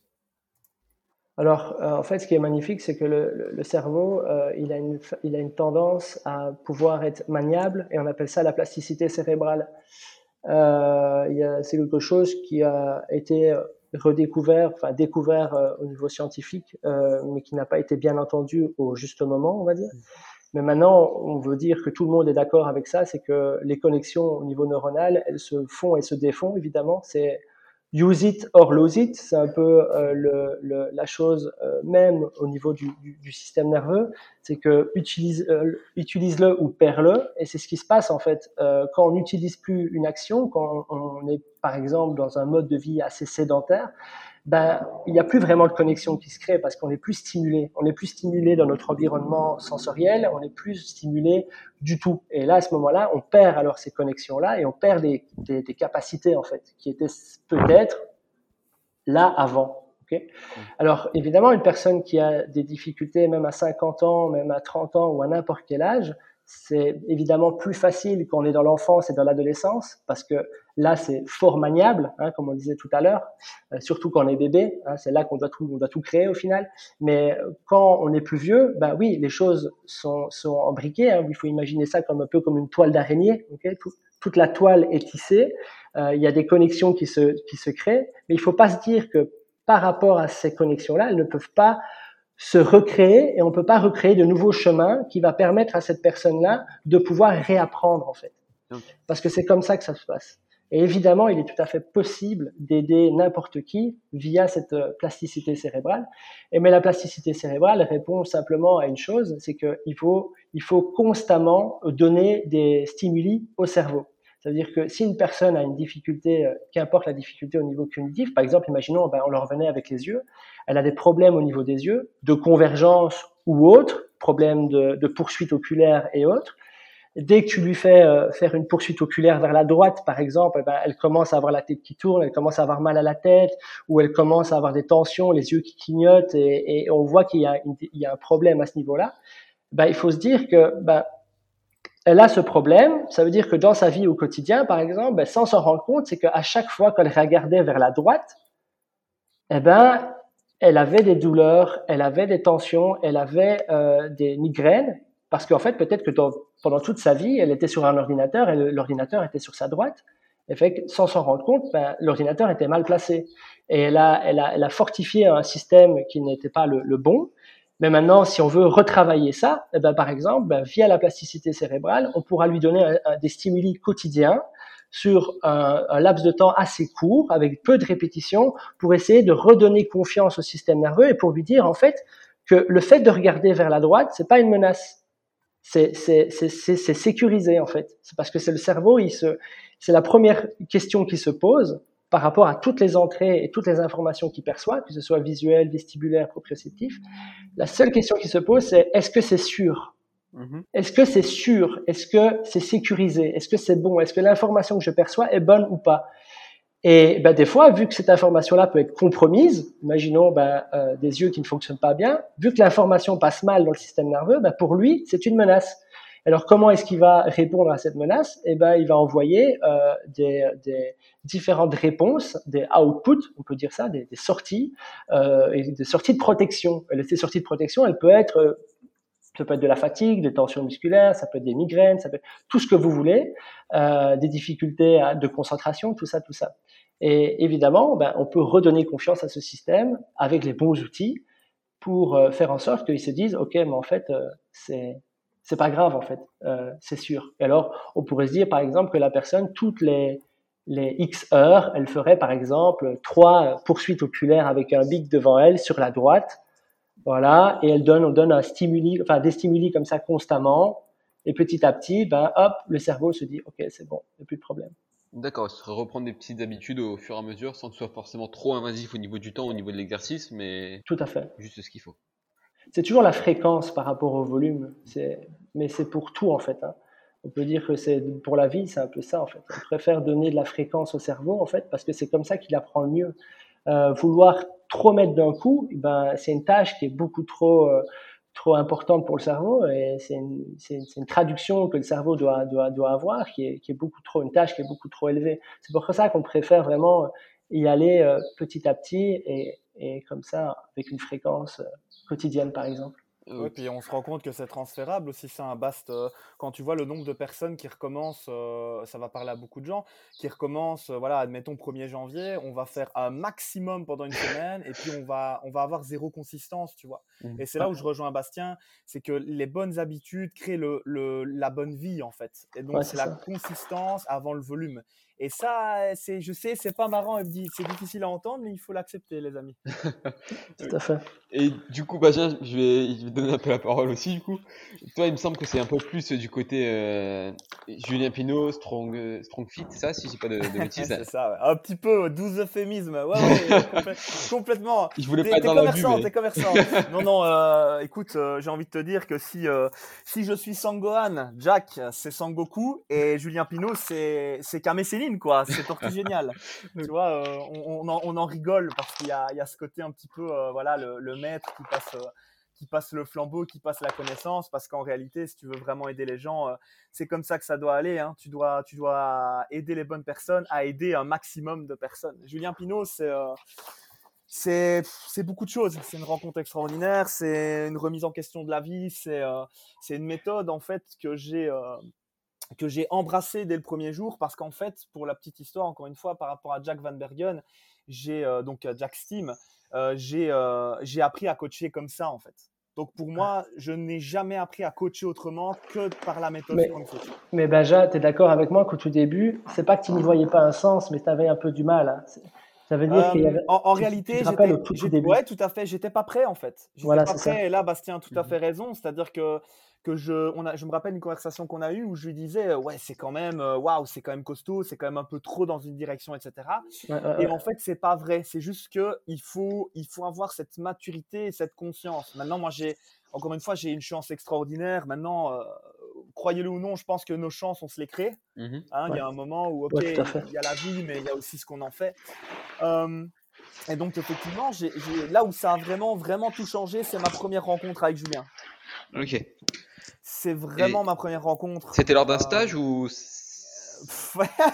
Non, pas vraiment. Enfin, en vrai, ça, ça, peut être vu comme un stage, mais en gros, euh, Jack euh, a des calls toutes les semaines en fait avec Julien. Et un jour, Jack, on arrive hein, comme comme un des nombreux jours au boulot, et il dit voilà, gars, j'ai une bonne nouvelle. on va voir Julien. Et moi, je le regarde, je dis quel Julien? Tu sais, genre, c'est pas un pote quoi. Tu vois, je fais quel Julien? Il fait ben Pinot. Et je fais comment? Julien, Julien Pinot, tu sais, genre, as, déjà, tu montes à 200 en anxiété, oh putain. Et, et, en fait, on a été le voir chez lui. Et là, euh, un mec extraordinaire, quoi. Un gars, euh, en fait, euh, il y a énormément de gens qui, qui sont, qui sont très fâchés avec Julien Pinot, parce qu'en fait, le problème de Julien Pinot, c'est qu'il dit ce qu'il pense mmh. et, et qu'il fait ce qu'il dit. Donc forcément, c'est problématique avec des personnes qui sont un peu grande gueule et qui sont en mode ouais, mais non. Parce que c'est comme Julien dit, il dit en fait, tu peux me dire que, que j'ai tort, mais tu dois me le prouver surtout. Ouais, Et en fait, ce qui est extraordinaire, c'est qu'il y a plein de gens qui essayent de le prouver, mais après, Julien dit Ouais, mais attends, tu fais pas ce que j'ai dit de faire. Fais ce que j'ai dit de faire. Ok. Et maintenant, ça fonctionne. Ouais, donc j'ai raison. Non, non, réponds, j'ai raison. Oui, ok. Et ça, en fait, ça, ça frustre un paquet de monde, tu vois. Et donc, ça, ça, voilà, c'est vraiment euh, quand j'ai rencontré cette personne qui, en fait, a. Lui, il parle de tribu. Tu vois, il y a une tribu Strong Fit. Mmh. Ce que j'aime beaucoup avec cette idée, c'est que il y a justement, on est, euh, on est euh, tous des gens qui veulent aider un maximum et on s'en fout en fait. Et là, je rejoins Bastien par rapport à ce qu'il disait tout à l'heure. On s'en fout du diplôme, on s'en fout du papier. Mmh. Qu'est-ce que tu veux Tu veux faire quoi dans la vie? Je veux aider les gens. Ok. Et eh ben, tu sais quoi? Moi, Julien Pinault, le, le, maître, entre guillemets, et il se définit même pas comme, comme ça, hein, lui. Lui, il se voit pas du tout comme ça. Bah, mais, euh, ce, qui est, ce, qui est, dingue, pour revenir un peu avec le fait de ne pas avoir de diplôme, c'est par exemple Julien Pinault, euh, c'est, il n'est pas diplômé euh, en préparation physique ou quoi que ce soit. Hein. Julien Pinault, il est ce qu'il est par rapport à sa philosophie, à son intelligence, certes, parce que c'est quelqu'un de très très intelligent, mais il a su développer son système par son intelligence, par ses observations. Et c'est extraordinaire. Par, exemple, il y a beaucoup de gens qui se sont arrêtés simplement au diplôme. Ça veut dire, bah, Julien Pinot, il a fait quoi comme étude? Mmh. Alors le gars, bah, bah, bah, il, a, pas, fait d'études, en fait, au final, euh, c'est pas le problème. Ah, bah, s'il a pas fait d'études, moi je m'en fous, en fait. Bah, c'est ridicule, tu vois. Mais en fait, à l'heure actuelle, on est encore trop dans ce schéma-là de se dire que bah, je m'arrête au diplôme, en fait. Mais putain, mais ouvrez un peu les yeux, quoi. Euh, combien de fois je me suis retrouvé par, rapport à, face à des personnes qui avaient des diplômes extraordinaires, des médecins extraordinaires, mais en fait qui en touchaient pas une parce qu'ils comprenaient pas l'être humain en fait. Ils comprenaient pas, ils se sont arrêtés en fait à, à, à, à quelque chose de très de, dans une boîte quoi, très fermée quoi, tu vois. Et c'est ça que j'aime bien avec des approches comme comme Julien Pinault, etc. C'est complètement l'inverse quoi. ça, il explore, c'est, il va créer, euh, il, va il va étudier, il va mettre ça sur le terrain. Enfin, c'est extraordinaire quoi. extraordinaire. un peu la vision que j'ai de, un peu de Julien de, de son travail, tu vois, d'extérieur. Hein. J'ai jamais fait de séminaire, je l'ai jamais rencontré, etc. Mais c'est pour moi, c'est quelqu'un qui s'est beaucoup renseigné sur énormément de sujets et qui a réussi à faire des, des liens entre tout pour euh, ah ouais. ouais. Pour mettre au service de la performance et de la santé, quoi. Connect the dots, comme on dit. Il a connecté les points, et ça, c'est un peu sur ça qu'on a discuté quand on a eu la chance, euh, encore une fois, vraiment, euh, je pense qu'on est très chanceux de, de pouvoir côtoyer quelqu'un comme ça parce que c'est quelqu'un qui. Alors là où je rejoins aussi Bastien, encore une fois, c'est les gars avec les diplômes, arrêtez de vous prendre la tête. Euh, je nuancerai les propos en disant qu'en fait, c'est vous tirer une balle dans le pied, hein, simplement. Parce que je veux dire, euh, il y a un moment où dire que la Terre était ronde, c'était de l'infin, tu vois, c'était un problème. Donc il y a juste un moment. Euh, je prends un exemple extrêmement gros parce que voilà, comme ça, ça parle à tout le monde. Il y a un moment juste ouvrez le champ des possibilités. Et là, là, en fait, vous allez voir que vous allez, en fait, vous pouvez qu'évoluer en faisant ça. Il n'y a aucun moment où c'est négatif parce que si tu ouvres tes champs des possibilités et que tu acceptes les choses, si c'est pas les bonnes, ben en fait, tu vas t'en rendre compte, mais tu auras appris. Mmh Donc, mmh tu auras avancé. Pour moi, un coach qui n'avance plus, c'est un coach qui recule. Hein. tout à fait. Donc, il n'y a pas de stagnation en fait dans le coaching. Il n'y a pas, ça n'existe pas ça. Celui qui te dit qu'il y a de la stagnation, c'est qu'il n'a pas compris parce que soit tu avances, soit tu recules. Oui. Et du coup, là, je vais te demander un petit peu l'impossible. Mais si tu devais je fais résumer la méthode de, de, Julien Pinot et ce qui, ce qui t'inspire en quelques mots, comment tu, tu la résumerais En une phrase. Humain. En une phrase, je dirais que c'est apprendre à ressentir plutôt qu'à faire. D'accord. Ouais. C'est le jeu actif. Je pense que, ouais, je pense vraiment que c'est le, c'est quelque chose que je dis beaucoup en cours. Je dis voilà, nous, euh, je me permets de, parler de la boxe de CrossFit dans laquelle je travaille, donc mhm. CrossFit Raycan, situé à Warem, région liégeoise euh, en Belgique. Euh, nous, ce moi, ce que je dis toujours, c'est voilà, notre méthode, notre méthode de travail, elle est différente des autres. J'ai pas dit meilleure, hein, soyons bien mhm. clairs. Elle est différente des autres. Pourquoi? Parce qu'au lieu de faire, on ressent. Et ressentir, c'est incroyablement puissant parce que ça ne fait pas que, que t'améliorer d'un point de vue physique, ça te, ça te donne aussi des, des feedbacks de ton propre corps qui te permettent d'évoluer en tant qu'être humain. Alors c'est extrêmement holistique et tu peux pas te permettre de faire ça avec tout le monde. Mais je peux te garantir que j'ai vu des choses extraordinaires se produire et, et encore une fois, c'est pour ça qu'on est là. J'ai, voilà, allez, petite anecdote, il y a, il y a deux semaines et demie, c'est quelqu'un qui est euh, une jeune fille qui est là depuis deux semaines et euh, donc voilà, on, peut, on, peut, on peut se mettre d'accord sur le fait qu'en deux semaines, tu n'as pas normalement euh, l'occasion de connaître les gens en profondeur, tu vois. Mmh et donc, euh, après deux semaines, elle vit un WOD, dernier WOD de la journée, elle est en pleurs, elle est au fond de la salle, etc. Et quand c'est comme ça, il faut laisser les gens. Je vous le dis, les gars, pas de blague, pas de... Laisser les gens processent le truc. Et puis à la fin du cours, etc., je vais, je vais la voir. Et je dis, voilà, j'ai vu, euh, c'est super ce que tu as fait. Je veux vraiment que tu sois fier de toi. C'est des choses, c'est important hein, de faire réaliser aux gens ce qui est en train de se passer, les amis. Euh, je dis, alors, ça, demande un petit peu de tact, ça demande aussi de l'expérience. Moi, c'est des choses avec lesquelles je suis assez à l'aise parce qu'avant d'être coach, j'étais, comme ça, hein, même dans la restauration. Donc, c'est des choses, euh, voilà, qui me parlent beaucoup. Euh, je vous dis, hein, travail d'anxiété, dépression, c'est, beaucoup d'humain. Et donc, à ce moment-là, la, fille commence à m'expliquer sa vie, hein, mais vraiment, en me disant, voilà, moi, je, je, je, quitte mon boulot, je gagne très bien ma vie, mais je quitte mon boulot. Le premier truc que je fais, c'est je pleure dans la voiture. Ah ouais. Euh, je, ça ne va pas. Euh, je viens de me séparer de mon copain et tout ça. Enfin bref, euh, la, la, la, vie, la vie, ça va pas quoi. Et en fait, en une conversation d'une heure et demie, j'ai réussi à, j'ai réussi à tout retourner en fait, dans le sens où je dis ok, mais ton copain, ça c'est fini, mais t'étais heureuse avec lui? Non. Ouais, donc c'est plutôt une bonne chose. Ok. Et je dis en fait, ton travail, t'es pas trop fan de ça? Ben non. Et je dis en fait. C'est de la PNL quoi. Ouais, ça, honnêtement, je sais pas parce que je suis pas. C'est un peu de la PNL. Moi, je suis formé en être humain, tu vois. Ouais, ouais, non, non, non, je suis d'accord avec toi, mais la façon dont tu amènes les choses, et en fait, tu permets à la personne de faire sortir un, peu, un peu son, ses, ses, ses, processus inconscients, tu vois, et subconscients. Et c'est ça qu'on a besoin. Je parlais tout à l'heure du, du fait qu'on était très axé sur notre système réflexe et que en fait euh, tout était réflexe autour de nous et on avait très peu d'action en fait sur nous-mêmes en fait. On s'en rendait pas compte mais on avait très peu d'action sur nous-mêmes. En fait c'est à peu près la même chose en fait. C'est que les gens en fait ils fonctionnent euh, sur mode un peu automatique en pensant qu'ils ont le contrôle mais en fait ils n'ont pas du tout le contrôle sur eux-mêmes et ils se laissent en fait aller par leurs émotions qui sont souvent subconscientes et inconscientes. Et quand tu commences à poser les bonnes questions aux gens et que tu commences un peu à s'intéresser aux gens et que et en fait ils se rendent compte qu'en fait ils fonctionnaient euh, de manière complètement euh, à côté de ce qu'ils pensaient euh, être bon en fait. Et euh, non, c'est super intéressant, c'est sûr, d'amener en fait ces gens-là à comprendre que en fait, ce qu'ils étaient en train de faire, ben, c'était pas eux en fait. Mmh enfin, ils n'étaient pas vraiment spécialement en phase avec eux-mêmes, quoi.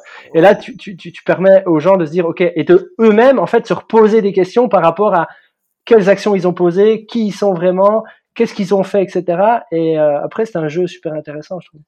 Ouais, c'est une prise de conscience en réalité. Tu as tout à fait raison avec ce que tu dis. Euh, parce que bah, ce qui s'est passé, c'est que moi, tout ce que j'ai fait, c'est que je lui ai. Euh, elle m'a, donné euh, parce que forcément, des, les gens sont. Alors les gens sont souvent intelligents et en fait, c'est le problème, c'est que plus ils sont intelligents et plus ils se créent des croyances limitantes en fait. Ah, c'est tout à fait ça. Et donc moi, ce que j'ai fait, c'est ok, donc tu me dis ça, c'est ça, tu me dis ça, c'est ça. Et en fait, j'ai, je vais dire, je vais pas dire détruire parce que je trouve ça que c'est je trouve que c'est un mot agressif, mais par contre, je lui ai fait prendre conscience que c'était que des croyances. Donc, c'est-à-dire que par exemple, elle me dit Je peux pas quitter mon travail parce que j'ai des choses à payer. Je dis Ouais, mais attends, tu me dis que tu es toujours chez ta mère. Ça veut dire que tu n'as pas de loyer. Ça veut dire que tu n'as pas de frais, etc. Bah oui, ok. Je dis Est-ce que, admettons, en, vraiment, même en te forçant un peu, tu peux vivre six mois sans travail parce que tu as, mis de côté? Parce que tu es chez ta mère, donc tu as dû mettre de côté. Bah oui. Je dis Quel est le, quel est le problème alors de quitter le travail? Ça te rend malheureuse. Ah, ah, ah, ah, ah, ok. Et là, boum. Et en fait, pourquoi est-ce que je t'explique ça? C'est pas pour euh, me faire mousser, loin de là, mais en fait, le lendemain, j'ai son cousin qui est venu me trouver mmh et il me dit euh, Je peux te parler? Parce que c'est son cousin, c'est un adhérent de la boxe en fait. Il avait amené, euh, et ça, je l'ai su qu'après, il avait amené à la boxe pour que je débloque la situation, mais sans me le dire, tu vois? Donc, elle me dit Voilà, Benja, ça fait six mois que je discute avec elle et tu as débloqué le truc en une heure, quoi. Et en fait, elle a parlé avec sa mère. Elle s'est mise, euh, elle s'est mise euh, en congé pendant deux semaines. Elle est en train de réfléchir sur son avenir professionnel. Alors, vous, je sais pas ce que ça vous évoque, mais moi, j'appelle ça, j'appelle ça vraiment un travail mmh efficace et une passion incroyable, tu vois. Ça, moi, ça me fait rêver parce que t'aides vraiment les gens, tu vois. Ouais. T'aides les gens à réaliser que c'est quoi en fait les gens maintenant, hein, je vais te dire un truc qui, qui va peut-être en choquer quelques-uns, mais qui est une réalité, une vérité absolue. On est habitué à perdre et on est confortable dans la défaite parce qu'on sait ce que ça nous fait. On ne sait plus gagner. On ne sait plus. On ne sait plus ce que c'est une bonne journée. On ne sait plus ce que c'est d'être content de se lever. On ne sait plus ça. On ne sait plus. Et en fait, mon job, c'est comme Bastien l'a dit tout à l'heure, c'est de faire prendre conscience aux, gens, ben en fait, que se lever, c'est une chance et pas une contrainte. déjà, c'est quand même déjà un bon début de journée, tu vois. Et aussi de comprendre que tout tout dans leur vie, c'est des choix. Je peux pas quitter mon travail parce que j'ai des factures. Bah, tu sais quoi? Vends ta maison, loue un truc moins cher. Oui, mais, oui, mais, ok, mais c'est ton choix, du coup, on est d'accord. Oui, ok. Je peux pas quitter mon travail parce que j'ai euh, une grosse voiture. Donc, toi, tu préfères rouler dans une grosse Audi et être malheureux toute ta vie que d'avoir une petite Peugeot et d'être bien dans ta peau? Ah, ben non, ben si, en fait. Tu mets les gens, tu fais un miroir, tu vois. Et ça, c'est la prise de conscience. C'est difficile, mais c'est la différence entre un coach et un animateur. Un coach, il va toujours vouloir te faire level up. Il va toujours vouloir te faire avancer dans la vie. Alors qu'un animateur, il va juste te dire c'est bien mon grand, continue comme ça. Je dis pas dans le coaching il faut de l'animation parce qu'on est aussi des motivateurs. Là, c'est un petit peu, on peut encore partir sur des trucs philosophiques. Euh, voilà, le côté, euh, comme disait Bastien tout à l'heure, euh, motivation intrinsèque et extrinsèque, donc intérieur ou extérieur. Là où beaucoup de gens ont besoin de nous en tant que coach, en tant qu'aidant, pour trouver de la motivation. Moi, mon job, c'est d'aider les gens à trouver une motivation, un réel pourquoi dans leur vie, pour qu'ils puissent trouver une motivation assez forte à l'intérieur d'eux-mêmes pour utiliser l'énergie, pour que leur vie soit ce dont ils veulent, ce dont ils rêvent vraiment. C'est ça, en fait, mon job. Ok, bon, bah c'est super, c'est des transitions super pour euh, attaquer la dernière partie du podcast, les questions un peu plus rapides, même si on sait que, comment ça se passe. on sait. Donc la première, j'ai un peu modifié, c'est si, si vous devez expliquer un peu rapidement ce que vous avez changé dans votre façon de coacher entre le, vos débuts en tant que coach et maintenant. Ok. Euh, moi, ça va aller très vite. Euh, avant, je coachais la position et maintenant, je, je coach l'engagement musculaire. Game changer, vraiment. Parce que tu, tu, prends, tu fais prendre conscience aux gens, comme je le disais tout à l'heure, euh, de, de, tout ce qui est intérieur. Donc, ils se ressentent mieux, ils se comprennent mieu Et en fait, tu réduis aussi drastiquement, et ça, j'insiste, vraiment drastiquement les risques de blessure.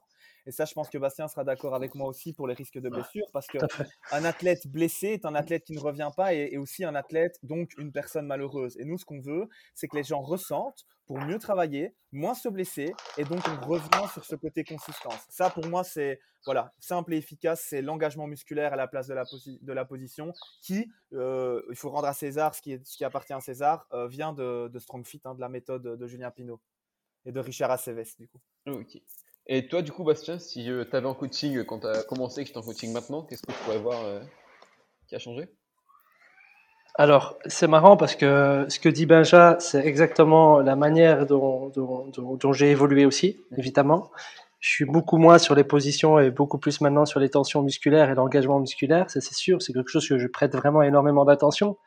Parce que de toute façon, sans, sans, cet engagement musculaire, tu pourras pas de toute façon avoir un mouvement efficace et euh, tu pourras jamais vraiment ressentir ce que tu fais et au final, tu es à côté. Quoi. Exact. Ça, ça c'est un peu, c'est un peu, ouais, c'est un game changer aussi pour moi. Euh, après, je dirais un petit peu, c'est la façon dont j'arrive à adapter euh, à la personne. J'adapte beaucoup plus facilement euh, qu'au début. Maintenant, je suis plus du tout à, à, à, être frustré par rapport à une personne qui n'arrive plus à, qui n'arrive pas à faire un mouvement donné, parce qu'en fait, euh, je, je, je, je, suis plus là. Je me dis, ok, juste qu'il n'a pas les prérequis à l'heure actuelle et que les prérequis, il va falloir juste les travailler et que je n'hésite plus à adapter. Imaginons c'est du, du, clean, du power clean par exemple en, en WOD, ben, j'hésiterai pas à lui faire par exemple du kettlebell deadlift ou, ou un autre mouvement. Alors qu'avant j'avais un petit peu peur de faire un mouvement différent parce que j'avais un petit peu peur de, de que la personne se, se pense qu'il était un petit peu mis de côté par rapport aux autres, etc. Mais c'est tout rapport, c'est un rapport de toute façon avec le discours que tu as avec le client. Juste simplement, c'est pour c'est dans son intérêt de, vouloir bien faire les choses. Je pense que c'est ça mon aussi la, la, façon dont, j'ai évolué, c'est de ne plus avoir peur d'adapter et l'adaptation maintenant que j'arrive à, à, à, mettre beaucoup plus facilement qu'avant. Ok. La seconde question, c'est un peu la, plus dure. Si demain il y a Dave Castro qui, qui vous appelle tous les deux là et qui vous demande de, de créer un WOD pour les Games afin de tester l'ensemble des qualités mentales et physiques d'un athlète, ce serait quoi le WOD euh, No Brain No Gain? Moi, je sais, moi. Ah. Ouais, bon, bah vas-y, Bast. Moi, j'ai un truc en tête aussi. Vas-y, vas-y. Alors, alors, ah ouais, là, comme ça, je créerais, là, direct Ouais. Bah, déjà, je sortirais des trucs comme euh, le sandbag, tu vois. Mm -hmm. Et voilà, ah, Exactement ouais. Tu vois Je pense, euh, je ferais un, ca un, ca euh, un cash out, c'est ça Non, buy-in, cash out. Buy-in, ouais, tout à fait. Ouais. Un buy-in, je taperais un petit je sais pas, un petit euh, 1 km 6 sandbag carry, tu vois, un ah peu faire référence à, au Murph, tu vois. Et après, je ferai euh, pas spécialement un truc Murph parce que Murph j'aime pas, c'est un peu trop de, j'aime pas trop quand il y a trop de volume, tu vois. J'aime bien quand ça bouge et que et qu'il y a pas trop de volume. Euh, et après, je taperai, j'aime bien les, les, charges libres, alors je taperai bien des mouvements avec des dumbbells. Euh, je taperai bien des dumbbell snatch bien lourds, par exemple, tu vois. Mm -hmm. Je ferais bien genre euh, euh, après, après ça, je ferais peut-être un petit euh, trois runs de de 20 dumbbell snatch alternés à, à 30 kilos pour les hommes et euh, 22,5 pour les femmes, un truc du genre, tu vois. Euh, après, je taperais quoi? Euh, Je taperais des snatch. tu me prends de cours là comme ça. je taperais des snatch. Après, je taperais, ouais, je un peu de muscle up parce que c'est quand même un mouvement gymnique que j'aime bien. Mm -hmm. Je taperais par exemple euh, 10 muscle up pour les hommes, euh, ouais, 10, 10 muscle up pour tout le monde. Euh, après, je retournerais bien avec mon halter, je la prendrais bien au-dessus de la tête et je ferais bien des walking lunge, tu vois. Okay. Ça, j'aime bien ça. Overhead walking lunge avec l'halter, tu vois. Je ferais par exemple une distance, qu'importe la distance, je sais pas. J'ai une distance donnée, ça peut être 100 mètres par exemple. Okay. 100 mètres, c'est beaucoup. Non, 50 mètres, c'est bien. 50 mètres, c'est quand même pas mal. Euh... Et ensuite, on irait peut-être taper des cales, des cales à saut bike. Genre euh, 20 cales à saut bike on ferait ça trois fois et ensuite on reprendrait le sac et on reprendrait sur un kilomètre 6. ok, costaud. le mec aime pas le volume. Hein. ah non, mais le, non, mais le volume est pas énorme parce que quand tu penses, tu fais le volume. Alors tu prends le sac, tu marches. Au final, ça c'est pas énormément de volume. C'est pas le volume, faut pas le voir comme ça. Mais en termes d'action, en termes de mouvement, euh, de mouvement, euh, comment dire, euh, dynamique, il y a pas énorme. Hein. Non, c'est vrai. Ça va, ça va. Hein. Et du coup, ton côté, alors moi j'irais sur un sur un WOD mindset bien sûr. Euh, donc ce que je ferais déjà, j'aurais un format euh, où en fait ce serait pas des reps, ce serait du temps de travail. Et en fait pendant le temps de travail, ce serait plutôt un max de reps à ce moment-là, tu vois. Okay. Donc genre le score, euh, ce serait par exemple, admettons, je leur laisse. Alors je mettrais plutôt 5 minutes histoire parce que c'est quand même, on parle quand même d'athlètes CrossFit. Hein. Donc si je leur laisse une minute, il y en a aucun qui va s'arrêter. Mais 5 minutes avec par, par exemple un sandbag dans les bras et un maximum de squat, tu vois. Mhm. En fait, en leur laissant un temps donné et leur faire un maximum de répétitions, ce qui est ouf, c'est qu'en fait, c'est un truc super dur psychologiquement. Parce que les mecs savent pas à combien ceux à côté ils sont. Tu vois ce que je veux dire? Ouais, ils peuvent pas, ils ont pas de référence. Ils peuvent pas calculer, impossible, mec, impossible. Euh, peut-être qu'ils vont regarder l'autre, mais c'est impossible. Donc du coup, ils vont dire putain. Déjà, ils vont se donner à fond. Ensuite, ils vont se péter la gueule, mais de ouf. Et ça, c'est ce que j'aimerais faire avec un athlète des games. C'est, euh, c'est moi en tant que coach, si j'avais un athlète des games, ce que je ferais, c'est que j'essaierais alors pas de le détruire. Encore une fois, c'est pas le bon terme, mais de lui faire euh, voir sa sa limite mentale en fait, et mmh de lui faire dépasser. Ça, ce serait mon rêve en fait, si j'avais un athlète des games. Tu vois. Donc, je commencerai par exemple par un maximum, euh, maximum euh, sandbag carry euh, pendant, donc au niveau des mètres, hein, pendant par exemple 5 minutes. Pareil, donc tu, tu, te déplaces un maximum de distance sur 5 minutes. Mmh Ensuite, tu enchaînerais sur 5 minutes un maximum de squat sandbag, toujours. ok Puis après, tu aurais 5 minutes un maximum de sled distance, toujours. Donc là, tu es en train de les détruire. Hein. Les mecs, ils peuvent pas calculer. Ils peuvent pas, c'est impossible. Et tu finirais sur une minute maximum de cal avec l'assaut bike, maximum. Et en fait, tu fais l'addition de tout ça et tu as un score. Et ça, ce serait magnifique parce qu'en fait, tu leur donnes un temps de travail qui est euh, long, hein, soyons bien clairs, je ne je ferai jamais ça avec mes, adhérents hein, parce que c'est trop long, mais qui leur permet en fait de, euh, de quitter. Euh, pour moi, ils quitteront le flow. Il y a un moment, ils seront dans le flow, mais il y a un moment, ils vont devoir aller dans le fight beaucoup plus parce que, tu sais, euh, tu, tu, remarques hein, les athlètes, quand ils sont, tu sais, l'un à côté de l'autre, etc., ils se regardent toujours. Il y a toujours un moment où mmh. ils mettent leur, leur euh, vitesse par rapport à l'adversaire. Et en fait, là, il n'y a aucune possibilité de le faire. Je crois que ce serait le coup de génie, entre guillemets, tu vois. le côté, euh, putain, merde, je sais pas où il en est, il faut que j'accélère, quoi. Donc, vraiment, cette, euh, cette pression, cette anxiété que je pense qu'ils auraient peut-être pas forcément avec 150 muscle-up, par exemple, j'abuse totalement, mais tu mmh. vois un petit peu l'idée? Et, et, en fait, ce que j'ai fait, c'est que j'ai mis un West très bas. Donc le West, c'est tout ce qui est wet, wet bearing, eccentric et skills. Donc en fait, c'est que du travail. je veux dire, pousser un sled, porter un sandbag et aller sur un vélo, en fait, de 5 à 99 ans, tout le monde peut le faire. Mmh et c'est ça qui est incroyable, en fait. Et du coup, si, les adhérents de CrossFit Hurricane nous entendent, rassurez-vous, c'est pas pour vous. ouais, rassurez-vous. Mais en vrai, on leur fait faire des trucs comme ça, mais pas aussi long, tu vois. Ok. Et Bastien, euh, Bastien C, parce qu'on a fait, euh, tu te rappelles, hein, le, le c'était quoi 200 mètres sandbag euh, Non, sled, pardon, sled sprint, c'est l'abus, hein, tu te rappelles. Hein. Ouais, ouais, bien sûr. Donc voilà, où on se dit en fait, le, le, 200 mètres, c'est vraiment le côté, tu sais plus avancer, et eh ben fais trois pas en plus. C'est vraiment juste pour montrer, et je, et je te le répète, hein, mais moi c'est ce que c'est ce que je voudrais montrer en fait aux, aux, athlètes des games. C'est ce côté, euh, moi, je, je, me rappellerai toujours où un adhérent qui était à fond CrossFit me disait ouais le sled, ouais le sandbag, c'est pas CrossFit, c'est de la merde et tout. Maintenant, euh, bon, doit-on en parler euh, Fraser est en train de balancer ses secrets et il a du sled et du sandbag dans ses mmh secrets d'entraînement, quoi. Et là, tu vois, c'est le genre où le mec, ce mec-là revient et te dit ouais, t'as vu, c'est la vie mec, ça fait deux ans que je te le dis. Parce que voilà, il y en a qui suivent, il y en a qui créent, tu vois, c'est la différence avec les gens, tu vois. Et je dis pas qu'on est au-dessus, je dis juste que, encore une fois, comme Bastien le disait tout à l'heure, à te fermer l'esprit, tu te tires une balle dans le pied. Fraser, il a fait des trucs que personne faisait, et il a fait encore une fois un truc que personne n'a fait cinq fois d'affilée champion. voilà, c'est le Fraser, quoi. Ok. Du coup, la, question suivante, si vous avez un seul type à donner aux auditeurs pour améliorer euh, la, qualité de vie en général, hmm. un petit truc que vous faites au quotidien? Euh, je me demande si Bastien n'est pas parti, j'ai mis Non, non, je suis là, je suis là, Non, non, je suis là. On réfléchit. Euh, bah, ouais, euh, genre un conseil pour améliorer la qualité de vie des gens Ouais, un petit truc que tu fais au quotidien et. Bah, la première chose, la, chose assez simple, je dis respirer. Mhm. Ouais. Apprendre à respirer. Ouais, apprendre à respirer. Et deuxième chose, bah, première chose, alors je dis une chose, une, seule chose, je peux dire, je peux, je peux oh, dire plusieurs parce que. Ouais, bah, la deuxième, bah, bien manger, on le sait très bien, mais j'irai vraiment dans les basiques. Et je dirais les basiques pour moi, c'est la respiration, voilà, voir si la personne respire bien, si elle n'est pas tout le temps dans cette respiration thoracique, etc. Et apprendre à respirer, apprendre à, à calquer sa respiration sur un rythme, etc pour essayer de se recentrer sur soi-même, essayer de, de, retourner un petit peu justement en parasympathique et quitter un peu ce sympathique qui est constamment trop présent chez, dans nos vies à l'heure actuelle, je trouve, depuis toujours au final, mais beaucoup à l'heure actuelle, avec les sursollicitations qu'on a. Et la deuxième, c'est dormir. voilà. Bien dormir. Et, du coup, Baja Osez croire en vous, bouger et récupérer bien. Voilà, c'est vraiment. euh, si tu fais ça en vrai, ta vie, c'est c'est- c'est le feu, quoi. Ok.